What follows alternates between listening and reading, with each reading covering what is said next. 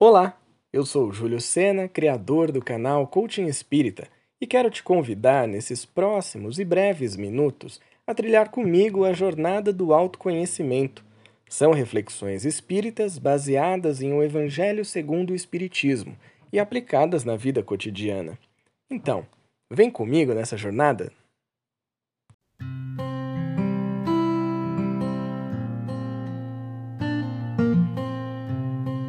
Na época de Jesus, uma prática observada de maneira rígida pelos judeus era o ato de lavar as mãos antes de comer. Esse hábito parecia refletir o cumprimento dos mandamentos de Deus, mas não era bem assim que Jesus entendia.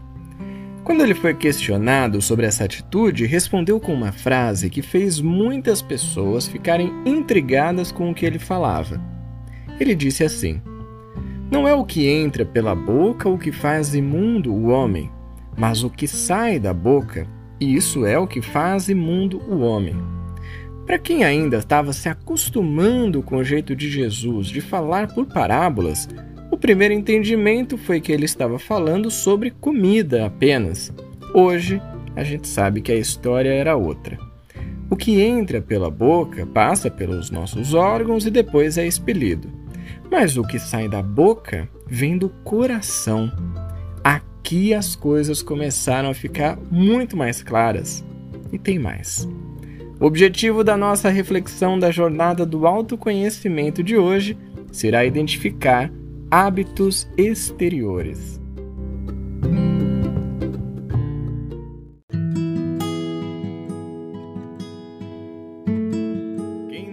Fez aquela fezinha ou repetiu um ritual, esperando que aquilo te trouxesse sorte ou até garantisse um pedacinho no céu, que atira a primeira pedra. Embora seja um hábito antigo, Jesus veio justamente nos dizer que isso não traz resultado nenhum. Os hábitos exteriores não são o nosso objetivo aqui na Terra, mas sim a mudança interior de cada um.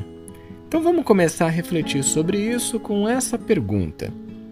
Qual é o hábito exterior ou ritual que você ainda mantém e nem sabe o porquê? Mesmo para quem já conhece o Espiritismo há mais tempo, se perceber fazendo algum gesto apenas pelo gesto não é tão fácil.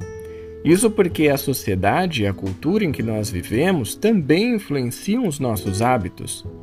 Do ato mais simples, como por exemplo a repetição de uma prece, até aqueles que são mais complexos, como o uso de rituais para atrair sorte, essas práticas exteriores acabam entrando no cotidiano dos espíritas ao longo do tempo. Geralmente, isso acontece por falta de percepção e raciocínio sobre aquilo que nós estamos fazendo. Por isso, prestar atenção nas palavras de Jesus ajuda a clarear o nosso caminho. A crença dos símbolos exteriores é nula ela cria, nas palavras do Evangelho segundo o Espiritismo, supersticiosos, hipócritas e fanáticos. E isso também distancia a gente das características da pessoa de bem. É o que verdadeiramente sai do nosso coração que nos conecta a Deus. Portanto, vamos pensar mais uma vez nessa pergunta: qual é o hábito exterior ou ritual que você ainda mantém e nem sabe o porquê.